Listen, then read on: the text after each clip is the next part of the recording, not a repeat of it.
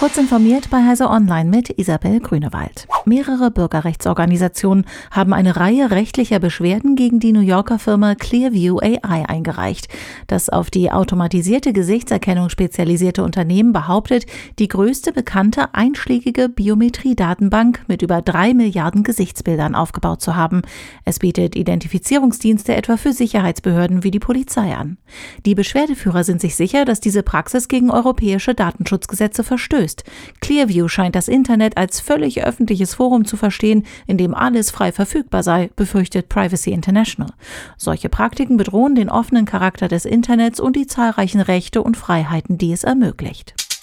Auch 2021 wird die BlizzCon nicht stattfinden. Blizzard hat der Hausmesse, die üblicherweise im kalifornischen Anaheim ausgetragen wird, wegen der Corona-Pandemie eine Absage erteilt.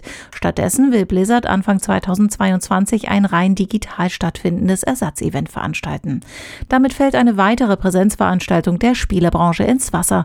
Zuvor hatten auch die E3 in Los Angeles und die Gamescom in Köln das Handtuch vor der Corona-Krise geworfen. Beide werden nur digital stattfinden. Obwohl die wichtigsten Spielemessen nur eingeschränkt stattfinden, geht es der Spielebranche in Corona-Zeiten hervorragend. Unternehmen wie Sony und Nintendo fahren Rekordumsätze ein. Der deutsche Spielemarkt wuchs im Corona-Jahr 2020 um 32 Prozent. Auf Basis anonymisierter Patientendaten möchte Google neue Algorithmen für das Gesundheitswesen erarbeiten. Darauf haben sich der Datenkonzern und der US-Krankenhausbetreiber HCA Healthcare verständigt. Die Daten werden in Googles Cloud gespeichert und ausgewertet. Die Ergebnisse sollen Ärzte bei medizinischen Entscheidungen unterstützen, die betriebliche Effizienz verbessern und bei der Überwachung von Patienten helfen. SpaceX hat am Mittwochabend 60 weitere Starlink-Satelliten in eine Umlaufbahn gebracht. Als Transportvehikel diente wie gewohnt eine Rakete vom Typ Falcon 9. Sie startete von Cape Canaveral in Florida. Damit hat SpaceX einen weiteren Meilenstein der amerikanischen Raumfahrt gesetzt.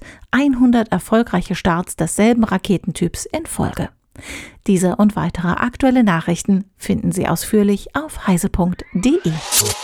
Werbung. Kennst du die BDBOS?